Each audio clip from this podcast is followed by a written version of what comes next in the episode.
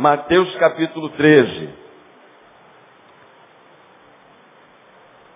Olha, eu, eu deixei meu celular em casa, porque eu esqueci dele.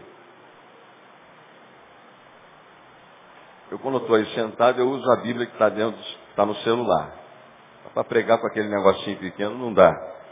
Eu deixei o meu relógio, eu esqueci dele em algum lugar lá também. De maneira que eu não tenho como ver a hora de terminar a reunião. Entendeu? Então eu não sei o que pode acontecer aqui de sobrenatural numa hora como essa. Eu já participei de algumas reuniões que tinham horário para terminar e não terminou. Amém ou não amém? Mateus capítulo 13, nós encontramos um texto que eu acho que nós podemos ler juntos, olhando para cá.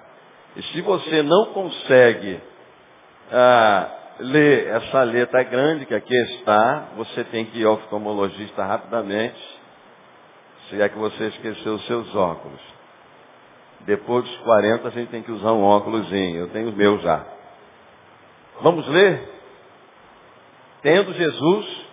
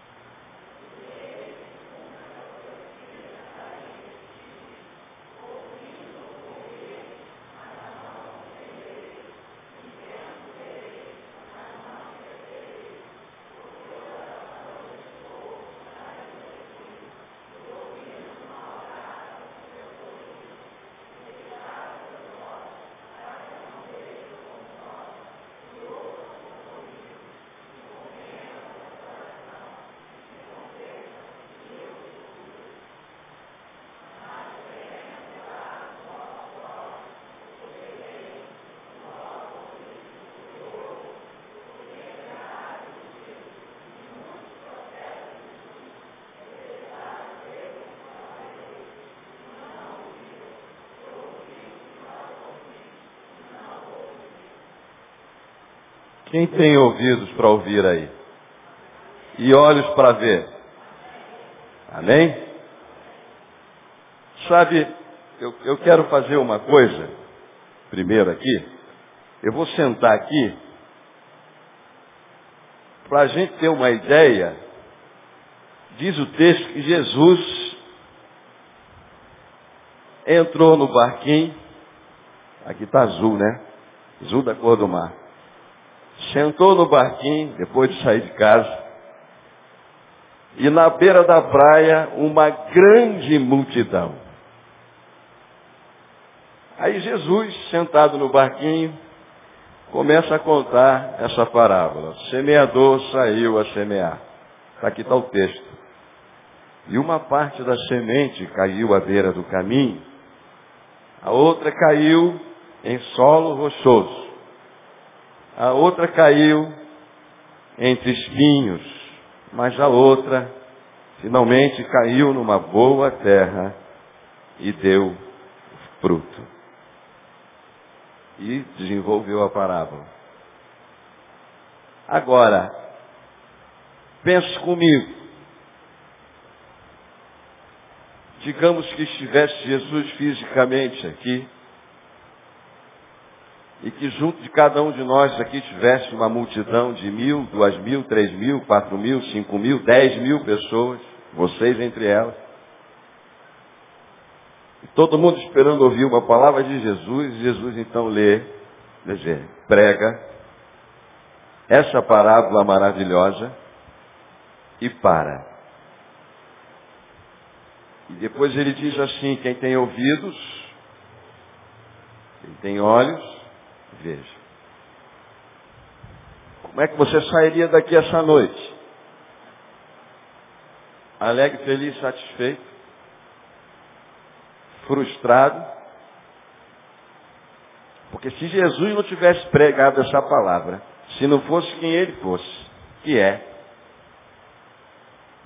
e um pregador viesse aqui e contasse essa história para vocês, sentado aqui onde eu estou, e parasse, e fosse embora, vocês iam dizer, esse pregador é fraco. Porque à luz daquilo que a gente vê por aí, dos grandes telepregadores,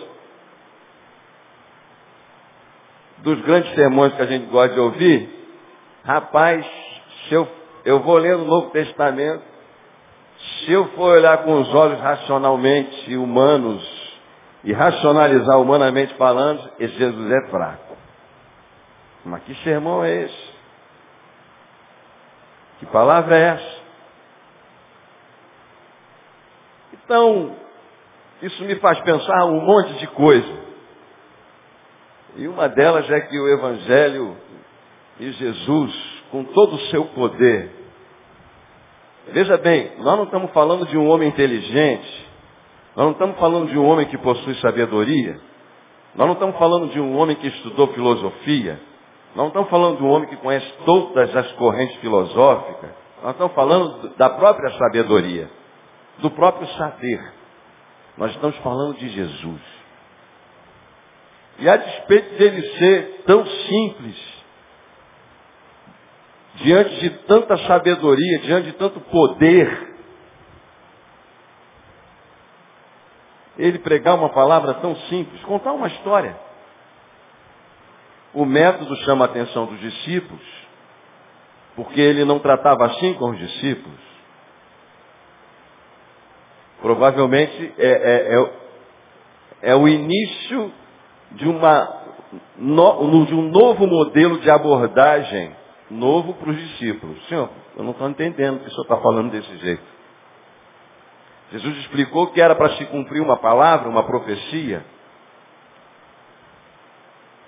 na vida daqueles que ouviam, mas Jesus deixou claro, explicando para os seus discípulos, mas ouviam com o coração de que maneira? De mau grado.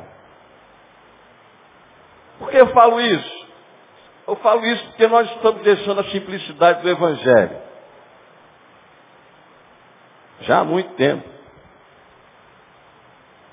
As coisas simples parece que não têm mais valor para nós. Eu fico pensando, eu fico pensando, irmãos, na vida do homem chamado Enoque, que a Bíblia diz que ele andou com Deus e que Deus o tomou. Eu fico pensando, o que tinha Enoque daquilo que nós temos hoje para andar com Deus? Ele não tinha a Bíblia, ele não carregava esses 66 livros, ele não ouvia sermões pelo menos dois ou três semanais. A Bíblia simplesmente diz, simplesmente diz, que Enoque andou com Deus. Essa é toda a biografia, e que Deus o tomou. O que nós temos feito daquilo que temos recebido de Deus? Esse texto me diz que Jesus, ele não se impressiona com a multidão, não. O texto diz que todos estavam na praia, todos estavam reunidos, todos estavam em pé, Jesus sentado no barquinho, todos estavam ouvindo. Então, no meio da multidão, você olhando um para o outro, parece que todos estão na mesma disposição, no mesmo ânimo olhando daqui com os olhos humanos. Os olhos de Jesus não. Os olhos de Jesus dá para ver muita coisa. Dá para ver mais. Além. Ele olha para a multidão e fraciona essa multidão. Dizendo que aquilo que é dito, que aquilo que é testemunhado, que a semente que chega no coração, embora ela seja essencialmente boa, ela chega de uma maneira, produz de uma maneira diferente no coração das pessoas. Porque o solo não é igual. É diferente. Embora ele tenha praticamente nivelado a, a, a maioria esse povo me ouve de mal grado. Então, para nós, nós achamos que está todo mundo junto, na mesma fé, no mesmo banco, na mesma praça. Mas Jesus sabe que não. Jesus disse que as pessoas recebem essa palavra de uma maneira diferenciada. Para nós que somos pastores, é, aí fica às vezes, para alguns, né? Só se desilude quem se, quem se ilude, né? Às vezes a gente vai ministrando, ministrando, ministrando, a pessoa vai, a gente vai achando que ela está absorvendo, absorvendo, daqui a pouco a pessoa toma determinada atitude, que é o que faz mostrar o fruto, e a gente se escandaliza. Pô, mas não era o irmão fulano? Não era o irmão ciclano? Mas é como é que se conhece o resultado dessa semente que está sendo aplicada? É pelo é pelo fruto. O semeador saiu a semear. É simples assim? Muito simples. Ser semeador é a essência de ser. Agora, eu pergunto para você, por que sementes caem? Por que sementes caem? Sementes caem. Por que caem? Porque tudo, eu não entendo muita coisa de agricultura. Tá já ouvi alguma coisa? Não fiz nenhuma pesquisa apurada para pregar esse sermão. Mas eu sei que tem época para plantar determinado tipo de semente. Eu sei que a terra você tem que mexer nessa terra, você tem que arar essa terra, você tem que afofar essa terra. Eu sei que, dependendo do tipo de solo, aquela, aquela semente que vai gerar o fruto que você deseja, não pode ser plantado ali. Tem que estudar o solo. Entendeu? Você tem que plantar na época da chuva. É uma série de fatores. Mas tudo que o semeador quer é que a semente dê acho que a maior alegria da semente Jesus que morreu são os frutos, as pessoas que são salvas. A maior alegria do Senhor é quando você vem aqui, eu venho, e nós conseguimos ouvir uma palavra e essa palavra se torna vida em nós. Ela frutifica. O semeador saiu a semear e sementes caem pelo caminho. Não é objetivo que a semente caia. Agora, para a semente cair, o que, tem que acontecer para uma semente cair pelo caminho? O que, é a semente? Nesse texto. A semente é a palavra de Deus. Por que, que sementes caem? Para a semente cair, você tem que estar com a sua sementeira cheia. Você tem que estar repleto da palavra. Você tem que ter semente. Vai semear o que se não tem semente? As sementes só podem cair pelo caminho se você as tiver em abundância. Pergunta para o irmão que está do teu lado. Tem semente aí, irmão? Tem muita semente? Tem semente? Sementes caem pelo caminho. Sabe, é um processo muito simples e natural esse processo da evangelização. Tem nada de complicado aqui. Agora, Jesus então explica a parábola. Vamos até o 17, eu vou ler o restante. Todos que ouvem a palavra do reino e não a compreendem, vem o maligno e arrebata o que foi semeado no coração. Isso foi o que foi semeado à beira do caminho. Vou repetir, irmãos. Quem tem ouvidos aí? Levanta a mão. E olhos bem abertos para ver. Isso, levanta as duas. Tem mesmo? Porque o que acontece nesse mundo que não é totalmente natural, é sobrenatural, nós não vemos. Primeiro, nós achamos que todos estamos na mesma fé, na mesma intenção, na mesma disposição. Jesus disse que não. E embora fisicamente todos estejam ali, algo sobrenatural está acontecendo. Jesus está dizendo que essa palavra semeada, ela é sobrenaturalmente arrancada, por causa do tipo de solo que a pessoa tem, pelo maligno. Esse texto diz que o maligno arrebata, retira a semente.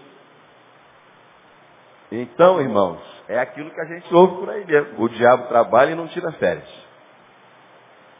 Isso não significa que você não possa ir para a beira da praia. Até porque Jesus ia, né, irmão? Eu quando li esse texto, Jesus na beira da praia, eu lembrei, porque eu tirei um, uns, um, alguns dias de férias e fui para a beira do mar. Ah, coisa boa. Eu acho que eu não ia enjoar de tomar água de coco e comer peixe. Jesus também gostava de um peixinho. Coisa boa. Nós não vemos nada disso. Tudo que nós vemos é a igreja hoje estava cheia, a igreja hoje estava, tinha alguns bancos vazios, ó, nós tínhamos tantas pessoas, e tantos irmãos ouviram a palavra, tantos foram à frente na hora do apelo e se ajoelharam, o culto estava uma benção. A gente não vê nada. Mas Jesus vê. Ele vê diferente. Nós somos hoje uma igreja, uma igreja praticante menor do que uma igreja que já, já foi praticante e está do lado de fora. Há muito mais pessoas, não estou falando de Betânia, estou falando de estatística a nível de Brasil, só Brasil. Tem muito mais pessoas que passaram pelas igrejas e estão fora do que estão dentro. Isso era um texto que eu gostava de ler na minha juventude. Coisa triste. Você está numa reunião de jovens, com 100, 200 jovens, e daqui a pouco olhar no domingo seguinte e ver que quatro, cinco, seis a cada domingo não estão mais lá. Sementes caem pelo caminho. E o que caiu sobre a beira do caminho, o inimigo vai lá, pode ser que essa semente com o tempo ela se acomode na terra, né? Ele não pode correr riscos. Vamos limpar essa semente. A outra caiu em solo rochoso.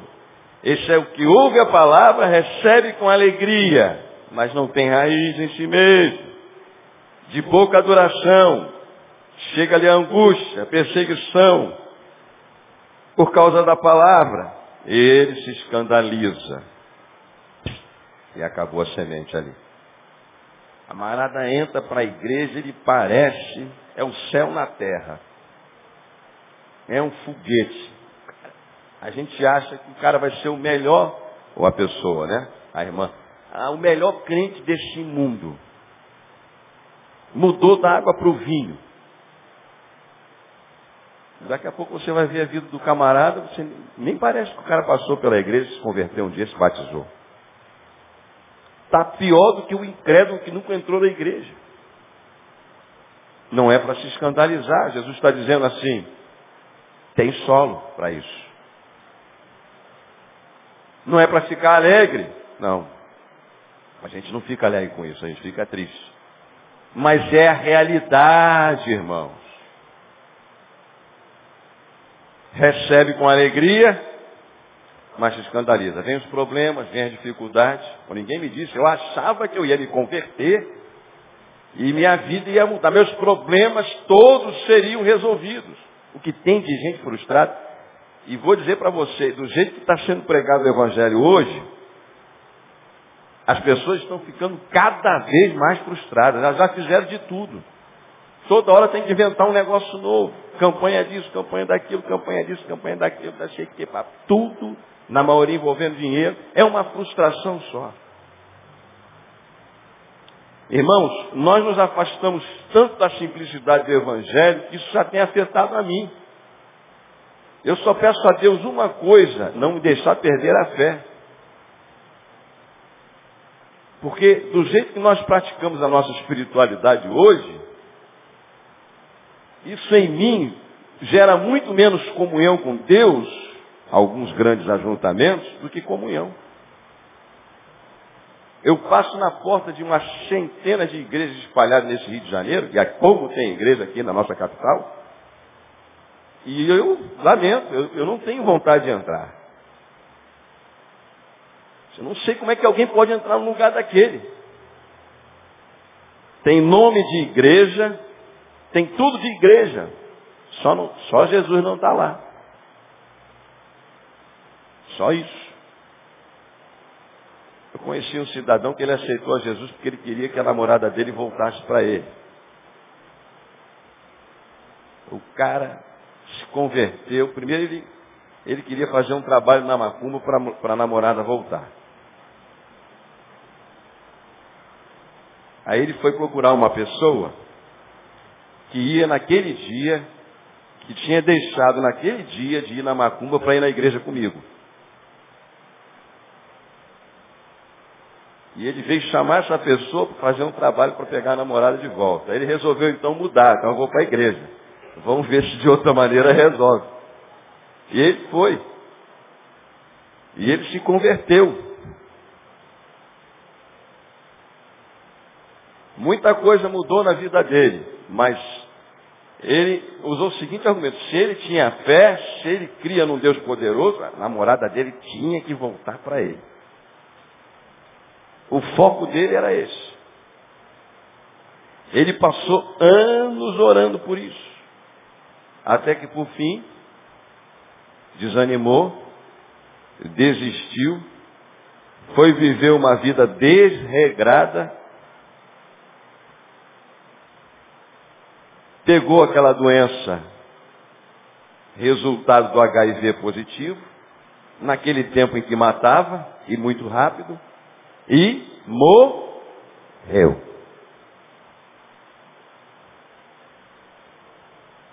Semente que cai à beira do caminho.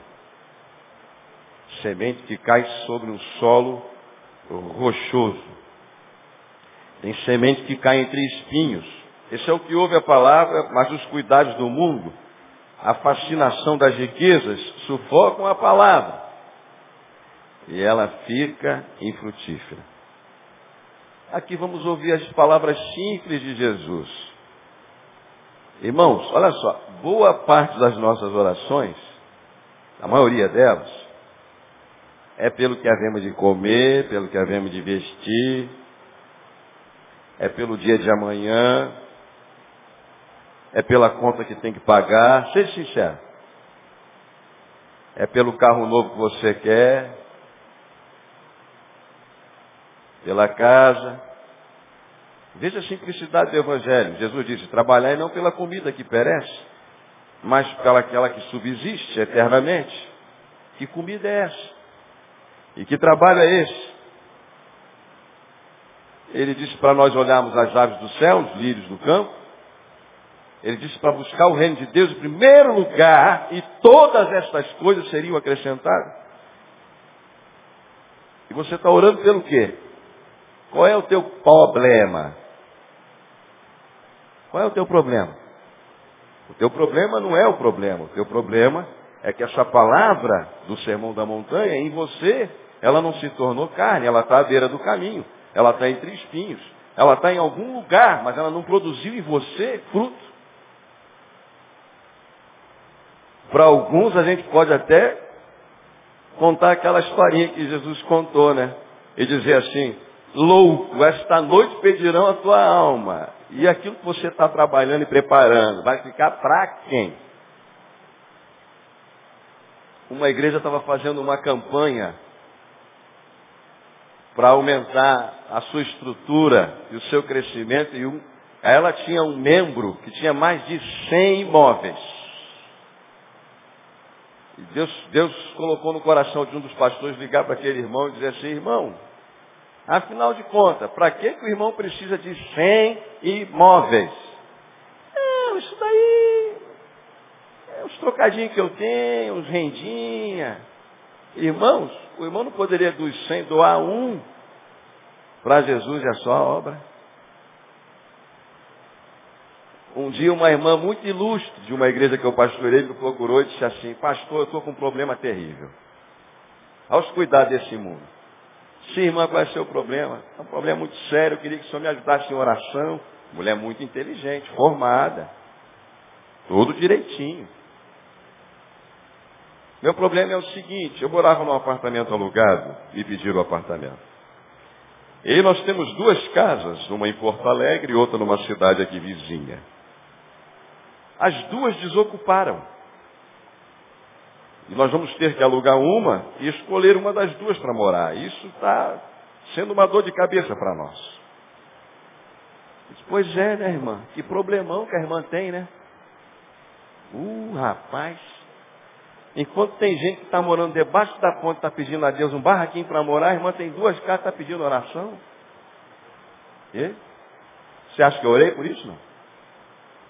Tem como orar para um negócio desse, irmão. Que trem é esse? Qual é o teu problema? Bem,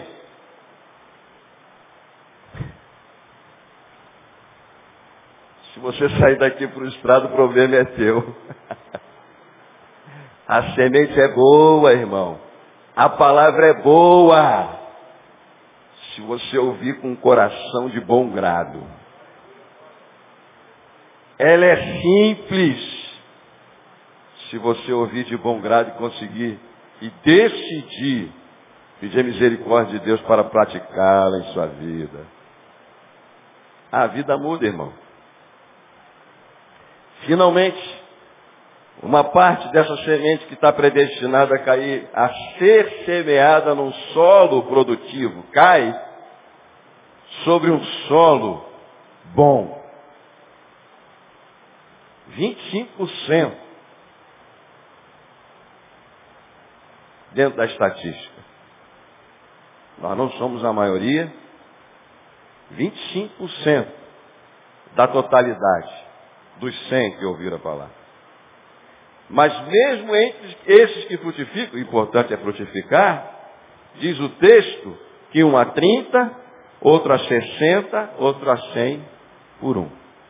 Você pode plantar a, a mesma semente, você pode pesá-la naquela balança de precisão, ver o tamanho dela e plantar no mesmo solo, no mesmo dia, com a mesma chuva, elas não darão a mesma quantidade de frutos. Hum, hum, hum. Agora eu pergunto para você, com toda a tecnologia, hum, os cientistas também, com toda a tecnologia que tem hoje, tem aí gente fazendo doutorado para desenvolver fruta sem semente, fruta sem caroço, fruta não sei o quê. Não tem como você prever quantos frutos. Essa aqui vai me dar 100. 100 goiabas. Essa outra goiabeira aqui vai me dar 60. Tem como não? Não. Mas você não é árvore, você não é planta. Você é gente. Mas Jesus sabe o quanto a palavra dele vai frutificar na tua vida e na minha.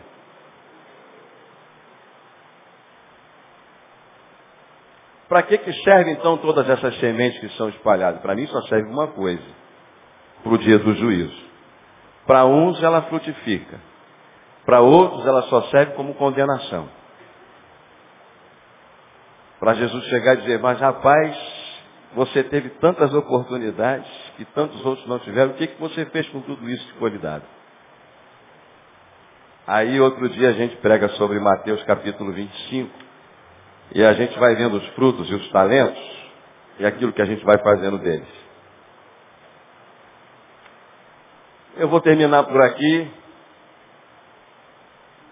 dentro dessa simplicidade que Jesus me ensina, para dizer só mais uma coisa. Jesus disse para os discípulos, agora eu termino, que quando a gente está aqui, a gente sai da esfera quase que, quase que sempre, 99% do tempo e do espaço. Essa é uma outra dimensão humana para aqueles que vivem o reino eterno do Senhor, já aprenderam a suplantar. Um dia só faz declaração, outro dia. Você está vivendo na eternidade ou na temporaneidade? Eu já estou na eternidade. Jesus disse assim, mas a vós é dado conhecer os mistérios. A eles não. É por isso que eu falo por, por parábolas. Você tem que decidir. Nós podemos viver uma anomalia, diz o apóstolo Paulo. Nós podemos ficar a vida inteira cristã como bebês. Nós podemos ser um, um crente neném, um crente carnal, mas também podemos ser um crente espiritual. Eu creio muito que se algumas sementes que são lançadas em vocês não, não frutificam, o Senhor não vai pegar a sua boa semente e desperdiçá-la na sua vida. Você não pode aprender a correr se primeiro não aprender a andar. Aliás, dentro de uma construção lógica humana, primeiro a ficar sentado, depois engatear, ficar em pé, andar e correr. Tem gente querendo correr, mas não aprendeu a andar. Se você recebe tanta palavra e não a utiliza para a sua vida, ela fica infrutífera. Isso para mim é muito sério. Mas a vós é dado conhecer os mistérios de Deus. E eu vou dizer para você, eu sempre fui um bom crente, um crente bom, daqueles que vai à escola bíblica dominical todos os dias. Daquele que gosta de ir à igreja, gosta ainda mas, esse texto diz assim, ó, que eles, eles não querem, não ouvem de bom grado, não querem vir a mim para, para que eu os cure. E eles ouçam a palavra e entendam com o quê? com o coração. Alguém já disse que a distância da salvação está entre a nossa mente e o coração. Eu cansei de ser alguém que sabe muito da palavra de Deus, que tem um monte de texto decorado e isso não serve para coisa nenhuma. Só para os outros dizer, achar que está bonito. Nós gostamos muito de alimentar nossa mente. Mas é o coração que precisa ser transformado, irmãos. Por isso a gente não gosta da simplicidade. A gente gosta de trabalhar o intelecto. Mas as coisas de Deus e de Jesus são simples. Só existe uma maneira da palavra frutificar. É se fazendo carne em nossa vida. É aquilo que Deus disse para tantos dos seus filhos, como disse para Josué, olha, tende conforme, você observa tal, não se aparte do livro, da palavra da lei, tende cuidado de fazer conforme está escrito. Aquele que edifica a sua casa sobre a rocha é o que ouve a palavra e a põe em. Pois é. Esse é só o abismo que existe entre uma grande multidão que ouve a palavra, a mesma palavra, e a põe em prática ou não. Mas você pode continuar vivendo a sua vida do seu jeito, até o final dela. Ou você pode chegar e dizer para Deus, Senhor, tem que ser do teu jeito. Tem que ser da tua forma. Agora, termino com um apelo. Eu gosto de fazer isso. Eu, eu, eu gosto de fazer. Que tipo de coração é o seu, irmão? Você ouve de bom grado? Você ouve de bom grado? Quantas vezes Deus tem falado com você durante a semana? Só quarta-feira, domingo de manhã e à noite aqui? Deus fala de tantas maneiras, irmão. Aonde é que ele está? Porque, como eu disse, Enoque andou com Deus e Deus o tomou. Na biografia desse tamaninho. Provavelmente não fez nem 1% daquilo que nós fazemos dentro da nossa prática cristã. Que tipo de solo é você? Um solo em que a semente fica à beira do caminho? Um solo rochoso em que a semente parece que você agora vai decolar, mas não decola? Um solo em que a semente cai entre os espinhos e ela fica sufocada? Ou você tem realmente um solo produtivo para gerar bons frutos? Em sua vida pessoal. Se você souber identificar isso, for sincero com o Senhor, já está de bom tamanho. Mas, Jesus não olha para a multidão do mesmo jeito. Vamos orar?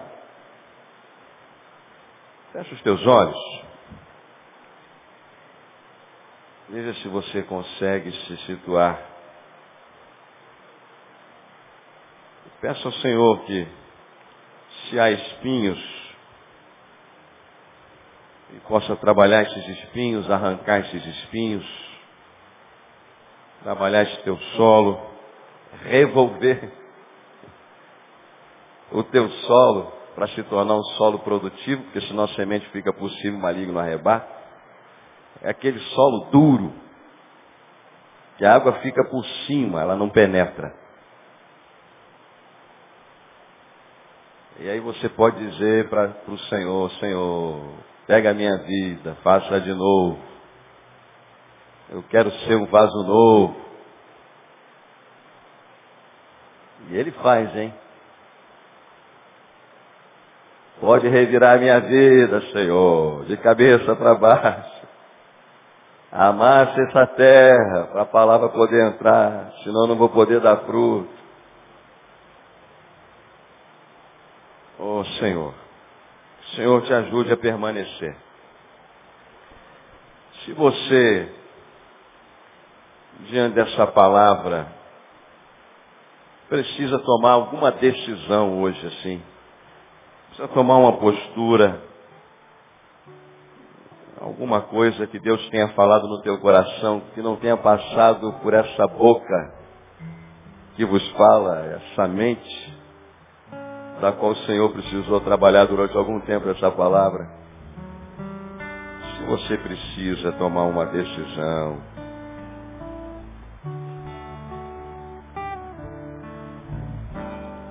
então eu pediria que você ficasse só em pé no lugar onde você está, dizendo, Senhor, Trabalha meu coração.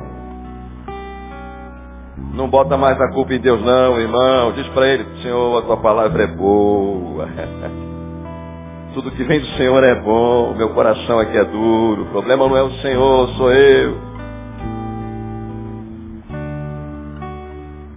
Se você anda muito preocupado com as coisas desse mundo, peça perdão a Deus. Diga, Senhor, perdoa minha pouca fé.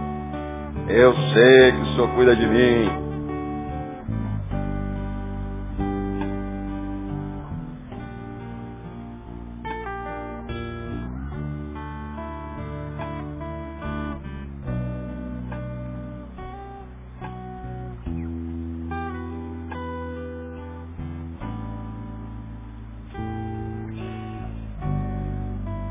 Sim, Pai, em nome de Jesus, abençoa as nossas vidas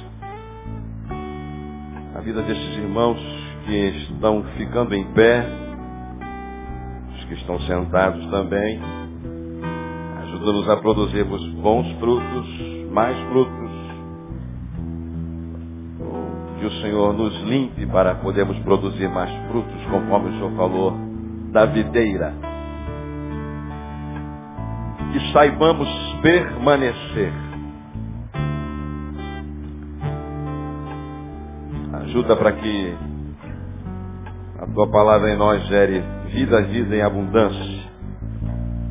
Em nome de Jesus. Ajuda-nos a não nos afastarmos da simplicidade que há em ti.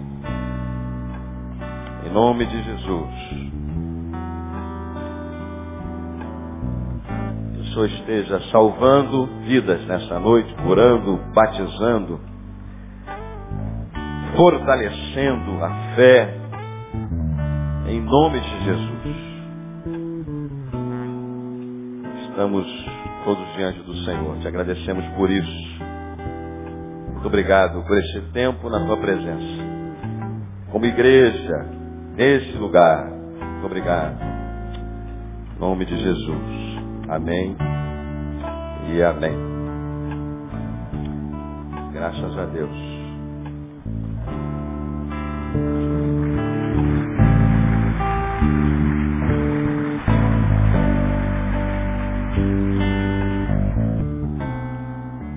Mas crê, irmãos. O Senhor continua falando conosco. Hoje, agora, daqui mais um pouco e eternamente.